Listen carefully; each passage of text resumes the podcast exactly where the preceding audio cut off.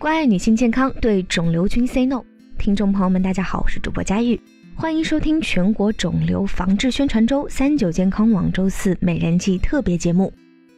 位居女性高发恶性肿瘤第四位的是甲状腺癌，近年来发病率增长极快，而且呈现出明显的年轻化的趋势。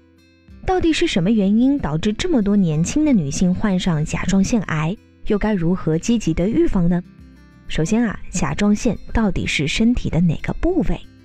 正在收听节目的大家可以摸一摸自己颈部喉结下方大约两到三厘米的地方。甲状腺形状像蝴蝶一样，是人体最大的内分泌腺体，既是身体代谢的主要调控者，也是全身新陈代谢的发动机。甲状腺如此重要，那它发生癌变会不会特别凶险呢？其实啊，甲状腺跟其他的恶性肿瘤相比啊，是进展较为缓慢的实体肿瘤。它分为乳头状癌、滤包状癌、未分化癌和髓样癌四种病理类型，其中更以恶性度较低、预后较好的乳头状癌最为常见。甲状腺癌也是目前所有恶性肿瘤中存活率和治愈率较高的癌症。尽管甲状腺癌近年来发病率明显上升，但死亡率却保持稳定，大约占所有癌症死亡率的百分之零点二。随着甲状腺癌早期诊断和治疗的水平不断提高，如果能够做到早期发现并且治疗，五年的相对生存率可以达到百分之九十五以上哦。早期的甲状腺癌有什么样的症状能够给我们及早的提示呢？很遗憾地告诉大家，甲状癌早期并无太多的明显症状，通常是在体检时通过甲状腺触诊和颈部超声检查时候发现的。其中，颈部超声检查是早期诊断甲状腺肿物性质的重要检查，且能够发现触诊难以发现的较小肿物。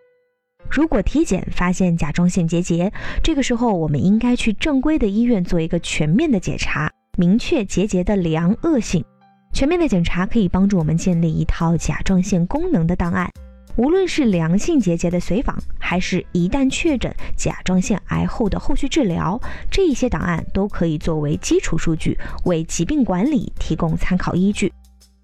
对于大多数良性甲状腺结节患者来说，一般只需要观察，不一定要采取医学干预。每一年 B 超和全套甲状腺功能检测是比较适合的处理手段，而全套甲状腺功能检测包括了甲状腺激素检测、血清促甲状腺激素、甲状腺相关血清免疫学、肿瘤标志物等四个方面的检查。可如果是恶性肿瘤，则需要早诊早治，将它扼杀在萌芽的阶段。目前甲状腺癌的发病机制尚不清晰，但有研究显示，电离辐射、碘摄入过量、负性社会心理、遗传、肥胖等因素都可能促进甲状腺癌的发病率。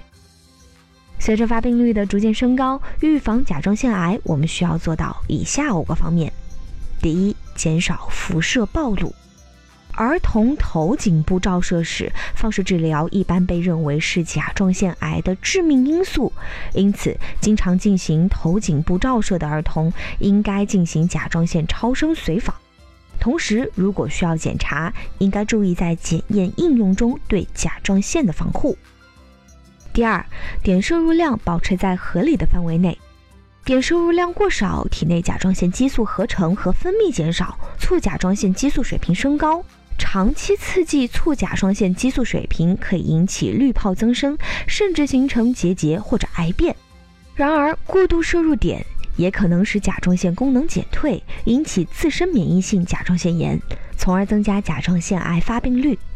因此，正确的做法是把碘摄入量控制在正常的范围内，过多过少都不可取。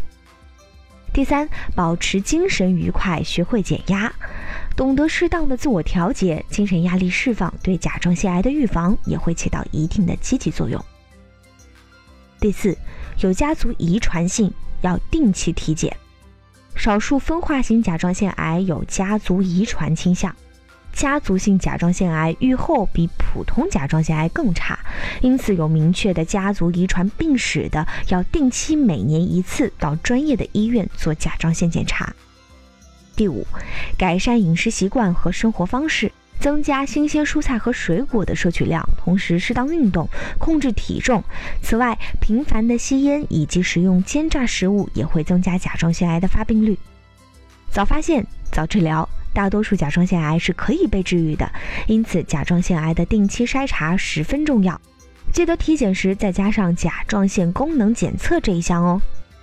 感谢大家的收听，如果有什么想要了解的女性健康内容，欢迎在评论区留言。我们下周四美人计再见，拜拜。